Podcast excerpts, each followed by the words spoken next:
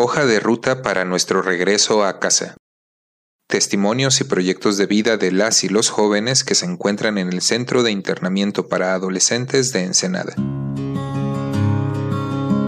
El equipo de las organizaciones no gubernamentales Documenta y NOS implementó en Ensenada el proyecto Prevención Comunitaria de la Reincidencia Delictiva de Adolescentes en Conflicto con la Ley, desde junio de 2019.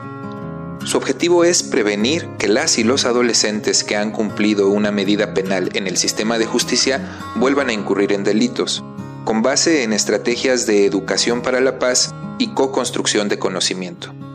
Con la educación para la paz compartimos cómo identificar las distintas formas que adquiere la violencia en la vida cotidiana y desarrollar habilidades para romper con el ciclo de la violencia, así como resolver conflictos de manera pacífica. La co-construcción de conocimiento con las y los adolescentes nos permitió reflexionar sobre los hechos y las circunstancias que influyeron en su vida y en la comisión de delitos, elaborar una relatoría de sus experiencias con el sistema de justicia penal y una descripción de sus actuales proyectos de vida, acompañada de las propuestas que quieren plantear a sus familiares, a la sociedad y a las autoridades. ¿Alguna vez te has preguntado cómo sería perder tu libertad por causa de un delito? ¿Cómo se puede llegar a una situación así? A través de nuestras experiencias como jóvenes que pasamos por un proceso penal, nos hemos dado cuenta que construir nuestros planes o proyectos de vida pueden llegar a ser una tarea difícil. Por medio de este podcast queremos invitarte a reflexionar sobre los caminos que hemos recorrido, las decisiones y actos que realizamos en el pasado y el proceso penal que cumplimos para tener una reintegración social. Para nosotros, reintegrarnos a la sociedad no solo significa cumplir una medida penal y salir del internamiento, para nosotros significa volver a casa. Regresar a casa no solo es regresar a las personas que me dieron la vida, es regresar a casa con las personas que, a pesar de lo que hice, siguen conmigo, que siempre han estado ahí para mí. Regresar a casa es volver a más. Existen mitos y estigmas sociales sobre las personas privadas de libertad, sobre nuestras familias y nuestra situación. Esto nos hace vulnerables a ser discriminados o cometer nuevamente errores. Pero nosotros creemos que siempre hay una oportunidad de cambio desde otra perspectiva, ya que nuestro papel en la sociedad puede recuperarse. Este podcast se basa en la hoja de ruta para nuestro regreso a casa, que es una compilación de los testimonios de las tres mujeres y 11 hombres adolescentes que atravesamos una medida penal en el Centro de Internamiento para Adolescentes de Ensenada. En este podcast, nuestras reflexiones, análisis, preocupaciones y sueños se suman a los de nuestro entorno familiar, a los testimonios del personal del centro de internamiento que participó en entrevistas y los miembros de las organizaciones de la sociedad civil que coordinaron este proyecto. A partir de la imaginación y la creatividad, nos propusimos a construir oportunidades que nos permitan enfrentar juntos, como sociedad, los retos que encontramos los adolescentes en conflicto con la ley una vez que recuperamos la libertad, para propiciar la realización de nuestros proyectos de vida, de crecimiento y reintegración social. Todas y todos los participantes ofrecimos nuestra confianza para construir esta hoja de ruta para nuestro regreso a casa. Compartimos nuestras experiencias e interpretamos nuestros silencios en cada taller y cada conversatorio para aterrizar las ideas dispersas en un relato compartido y que ahora la sociedad puede conocer a través de ese documento y este podcast. Las personas adolescentes que participaron en este proyecto han enfrentado la adversidad de múltiples formas si bien sus historias de vida son diversas, la desintegración familiar, los ambientes violentos y en mayor o menor medida el fácil acceso a drogas son algunas de las experiencias que comparten. Para ellos y ellas, las escuelas, los lugares de trabajo y en ocasiones sus propios hogares han sido espacios inseguros. La búsqueda de pertenencia e identidad, del reconocimiento de sus pares y amigos y la necesidad de satisfacer condiciones básicas de vida les llevaron a adaptarse a estos ambientes y tomar decisiones difíciles. Ahora entregamos la segunda de dos partes sobre los núcleos familiares de las y los adolescentes. Dentro de la sociedad se encuentran un sinfín de familias rotas, donde los problemas no solo se hacen presentes con los padres, sino que también con otros integrantes de la familia. En el centro, uno de cada tres personas fue criada solamente por su madre o por sus abuelos. es la mejor mamá del mundo. Ella ha estado sola. Le tocaron hombres que la maltrataron y le hicieron sufrir. Admiro que ella sola sacó a sus seis hijos y nos dio lujos. Y nunca se dio para abajo. El que era mi padre falleció cuando era niño. El recuerdo más bello que tengo es de mi abuelo haciéndome cosquillas. Eso era lo más padre.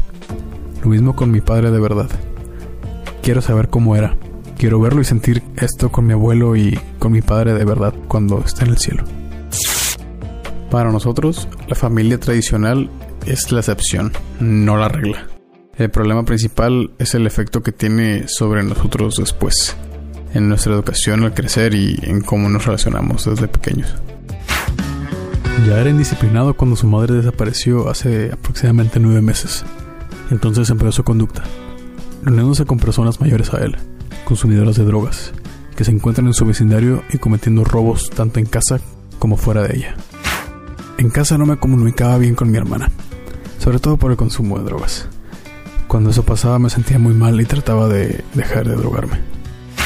En mi casa tenía problemas porque mi papá siempre me regañaba y me pegaba. No me dejaba relacionarme con mi familia. Tenía tías que vivían al lado de la casa, pero no me dejaba convivir con ellas. Nunca entendía el por qué y tampoco me dejaba tener amigos al principio, pero no le hacía caso. Cada familia tiene su dinámica, pero nos enfrentamos a los mismos problemas, los económicos y los de inseguridad. Es muy dolorosa la pérdida de uno de tus padres o familiares, pero el distanciamiento y la indiferencia proveniente de los que amamos también duele te hace creer que ya no te quieren como antes. Quisiera que mi papá estuviera más cerca para poderlo ver. Mi papá vive en Loreto y no platicamos. No he hablado con él porque quedamos mal.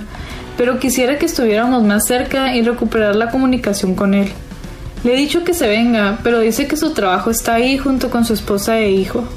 Pero de perdida para poder tener más comunicación por teléfono. No poder hablar con las personas que más queremos nos provoca una frustración y tristeza enorme, porque no sabemos cómo hablar con ellos y que nos escuchen. Sentía frecuentemente frustración por no poder hacer las cosas que quería y sobre todo no poder hablar ni entenderme con mi papá. También con nuestras familias, las mujeres hemos vivido violencia de género. En vez de ser las personas con quienes deberíamos sentirnos más seguras, han sido con quienes hemos vivido las agresiones que más han marcado e impactado en nuestro desarrollo. Muchas de nosotras hemos sido abusadas física, sexual y psicológicamente por miembros cercanos de nuestra familia. Cuando era chiquita, yo tenía como 3 o 4 años, tenía un primo que tenía como 16 años y me tocaba. A esa edad no entendía lo que estaba pasando. También hemos visto cómo nuestras madres sufren maltrato por parte de sus parejas y muchas de nosotras también hemos sido víctimas como ellas.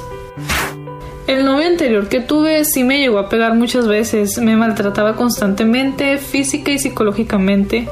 Siempre me quería echar para abajo, hacer sentir menos, y no lo dejaba porque según yo lo quería, y además porque me sentía culpable. En nuestros hogares se nos dijo que nosotras debíamos encargarnos de las labores domésticas como la limpieza y la cocina e incluso el cuidado de nuestros hermanos. También se nos ponían limitaciones y obligaciones que no eran iguales a la de los miembros varones de la familia. No me dejaban salir de la casa, en cambio con mis hermanos hombres nunca fue así. Yo era la que tenía que limpiar la casa, lavar la ropa, los trastes y hacer la comida, porque era mujer. Es así como el ambiente familiar se va descomponiendo. La ausencia, la lejanía, la falta de apoyo. Comenzamos a sentirnos señalados, rechazados por nuestra propia familia. Antes de entrar al centro había puros problemas y conflictos con mi papá. No me sentía en un hogar.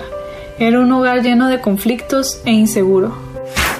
Regresé hace cuatro años en Senada. Desde que regresé a Estados Unidos mi hogar era muy tenso. Yo mismo me andaba, pero en sí mi casa estaba bien. Ahora ya no me ando tanto, pero llegaba a la casa y sentía que se me quedaban viendo todos. Ya no me sentía muy integrado en ese hogar. Ya no me sentía muy sereno y nada abrigado.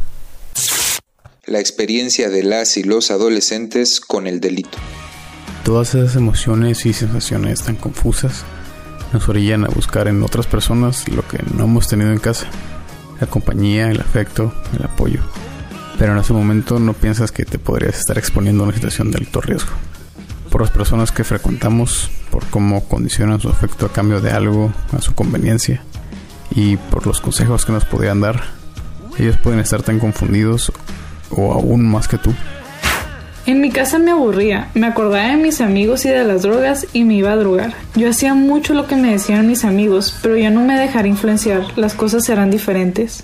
Por andar en malas compañías aprendí a robar, primero como diversión y luego para solucionar necesidades como la comida, drogas, vestimenta y baño. Con compañías y con influencias de la calle aprendemos a relacionarnos con agresividad, con burlas, juegos pesados, maltrato físico o emocional. Es con esta compañía donde aprendes a comportarte de cierta manera, como una forma callejera de hablar y significados secretos que solo alguien igual que tú entendería. Para el resto de la sociedad esto es incomprensible. Reglas como no acusar o no hacerse para atrás les parecen incorrectas a la mayoría de los adultos. Creen que actitudes y reglas como esas atentan contra nuestra seguridad. Pero para nosotros esas son normas de vida. Tal vez sea que durante esta etapa nos surge un miedo enorme a la soledad. Nos, arriesgamos a salir perjudicados física o emocionalmente con tal de ser aceptados por alguien y sentir que pertenecemos a algo que nos reconoce. Pero las cosas empeoran de poco a poco. Ya no solo tienen problemas en casa, de ahora también los problemas te siguen a ella y te van haciendo una capa gruesa de aislamiento, empeorando la ya dañada comunicación y aumentando la desconfianza y el maltrato a tu alrededor. Me siento mal porque mi hermano roba en la casa y creen que soy yo. Y eso me ondea. Todo el tiempo estoy tenso. No estoy en mi casa a gusto y luego se me olvida. Cuando mi abuelo cumplió 70 años, yo mejor me fui, porque me dijeron que alguien había robado un celular y pensaron que había sido yo. Sentí que desconfiaban de mí. No podía estar con ellos bien. Mi abuela dice que a ver si ya, ya se me quita lo rata. Era una persona cerrada. Según yo, siempre tenía la razón. Lo aprendí de papá. Me volví negativa. Quería que las cosas fueran como yo quería. Y llegaba a caer mal a mis amigos. La sensación de perder a tus seres queridos, a quienes te hacen sentir mejor, nos vuelve emocionalmente desesperados e inestables. Hay cambios de humor repentinos, se toman decisiones impulsivas e imprudentes en busca de un poco de emoción y color en tu vida. Buscamos su confianza, pero no actuamos como si la quisiéramos de verdad. Lentamente empezamos a sacar lo peor dentro de nosotros. De manera inconsciente, tú vas cambiando, pero sin darte cuenta. Respondiendo con enojo al dolor que nos causan las situaciones negativas que nos ha tocado vivir o que nosotros mismos hemos provocado. Por distintas cuestiones acumuladas sentimos desesperación.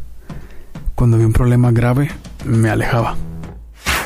Me salí de ahí de mi tía y me fui a vivir con mi mamá porque mi tía era muy estricta.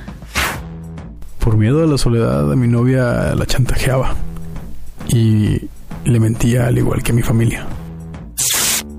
Sentimos la necesidad de alejarnos y escapar, porque no nos gusta sentirnos juzgados, limitados, poco queridos e incomprendidos. Nos vamos de casa, pero eventualmente regresamos pues nuestros vínculos familiares son aún más fuertes y al final del día, nuestra casa, con nuestra familia, es el único lugar donde siempre seremos recibidos si necesitamos una mano o dos. Sentía decepción de mí misma por faltar a la confianza que me tenía mi mamá y culpa por salirme de la casa. Lo hice tres veces y me daba miedo la reacción de mi mamá. Cuando me salía de mi casa no regresaba porque sabía que me iría mal. Ahora las emociones son intensas, nos molestamos más rápido, no toleramos las mismas cosas. Vamos creando barreras entre nosotros y las personas o cosas que te gustan. Nos adaptamos a una vida que refuerza los pensamientos negativos que tenemos sobre nosotros mismos. Pero entonces te sientes atrapado entre el pasado y el presente, porque has cambiado de cómo eras antes, pero ahora recibes mensajes negativos de la gente que te rodea. Y es ahí donde empiezas a pensar que el, el problema eres tú. Yo era el problema en mi hogar. Viviendo así, me sentía en la calle, fuera de casa. Ahí aprendí a robar para continuar drogándome, asaltando a personas o a negocios. Me preparaba para robar y golpear gente. Conocí Ensenada para vender un carro robado. Es así como empezamos a sentir las consecuencias del rechazo social, de la violencia en nuestro cuerpo y mente. Nos castigamos por ser quienes somos y sufrimos cada vez más violencia en nuestras vidas. Soy un bote de basura. Porque al final eso es lo que le meto a mi cuerpo. Estuve dos veces en el internado, nueve y cuatro meses cada vez. Sobre todo fue tedioso, me llegaron a pegar por no obedecer. Y ahí nos comenzamos a drogar más y él se convirtió en un celoso y me comenzaba a golpear. Como hemos mencionado varias veces, vivimos con nuestras familias en colonias donde hay muchos puntos de venta de droga, es donde hay varios espacios que por estar abandonados o mal iluminados hacen fácil que se cometan delitos ahí. El terreno al lado de mi casa está vacío, pero ahí se reúnen personas a consumir drogas. Las personas se reúnen ahí es porque en unas casas más adelante está la persona que distribuye y vende la droga. No me gusta, pero no se meten conmigo. Mi papá no se involucra en problemas con la persona que vende droga, y acudimos a él si alguno de los que consumen hace algo indebido. La policía no es útil para remediar estas situaciones. Como les hemos contado, hay colonias donde los vecinos son quienes tienen que tratar de cuidar su vecindario. En otras, son los delincuentes quienes tienen el control de las calles. Y para muchos jóvenes, los policías son más bien una amenaza. Sería un riesgo para alguien al que no lo conocen que entrar a la colonia. Existen personas que son dueñas de la colonia y no les gusta ver gente ajena. Es muy probable que si lo ven de día lo roben o lo asalten. Y si va de noche sería peor. Le podrían ocurrir muchas cosas más. Algunos de nosotros hemos robado cosas de nuestras casas para comprar lo que nos metemos. Pasar de robar cosas ahí a otras personas ya no es tan difícil. Así va aumentando la gravedad de lo que hacemos. Comenzamos con robos pequeños en la colonia, luego comenzamos a robar en otros lugares. Yo robaba para mantener a mi familia y a mi hijo, también para consumir drogas. Era mi forma de vida, no conocía más. Al principio jugaba fútbol, pero con el paso del tiempo me fueron invitando mis amigos mayores a hacer cosas malas. Me comenzaban a invitar droga y luego comencé a robar para conseguir dinero y poder drogarme. Nunca me puse a pensar si estaba mal lo que hacía porque en mi casa es lo que aprendí. Mi papá y mis hermanos se drogan, así que no sabía hacer otra cosa. Al momento de estar drogado aumenta la emoción, la adrenalina de hacer algo riesgoso, porque también eso tiene que ver el efecto que te hace sentir. Vas agarrando el gusto por sentir el control de la situación y luego evitar ser agarrado por la policía. Me dedicaba a estar con amigos y consumir drogas, sobre todo cristal. Consumía cristal porque me producía adrenalina, robaba cuando estaba colocado, porque eso me producía adrenalina y si una persona se resistía, la agredía. Creo que toda la violencia que sufrí anteriormente influyó en la forma que reaccioné cuando cometí mi delito. Tal vez no fue la mejor forma en que debía haber reaccionado, pero es que ya había soportado mucho. Tal vez exageré, no lo sé. Me iba a los arrancones con el riesgo de que me agarrara la policía o tener un accidente por combinar el alcohol con el manejo. Es curioso porque cuando yo manejaba no tomaba, pero eso me hacía confiarme y le pisaba más duro. Para nosotras, consumir en estos espacios puede ser muy riesgoso, sobre todo cuando consumimos con personas desconocidas o poco confiables. Los hombres del grupo creen que cuando estamos consumiendo pueden hacer lo que quieran con nosotras, se aprovechan de estos momentos para agredirnos de manera física y sexualmente. A mí en lo personal sí he estado en momentos donde se quieren aprovechar de mí y de otras mujeres a las que agreden, tocan o les hacen cosas entre varios hombres. Creen que porque estás en el viaje no puedes hacer nada y es ahí cuando se aprovechan. Prefiero consumir cuando estoy con gente en la que puedo confiar 100%. Y aún así, para algunas de nosotras, estos espacios eran más seguros que nuestros hogares. algunas propuestas de las y los adolescentes para mejorar sus entornos familiares y comunitarios. A las familias, que pongan más atención en las necesidades y problemas de los jóvenes, que refuercen normas y disciplina, que nos llamen la atención cuando sea necesario y nos den un buen consejo. A los amigos y otros jóvenes del barrio, Busquemos juntos inventar actividades que nos ayuden a desarrollar nuestras ideas y talentos, a crear y difundir la empatía y que nos apoyen cuando estemos atravesando etapas difíciles. A los gobiernos, promover políticas públicas de educación y salud sexual y reproductiva, así como acceso a servicios amigables para jóvenes desde una perspectiva de no discriminación.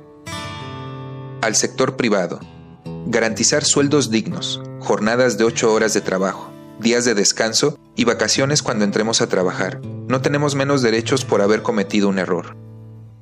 A las organizaciones de la sociedad civil.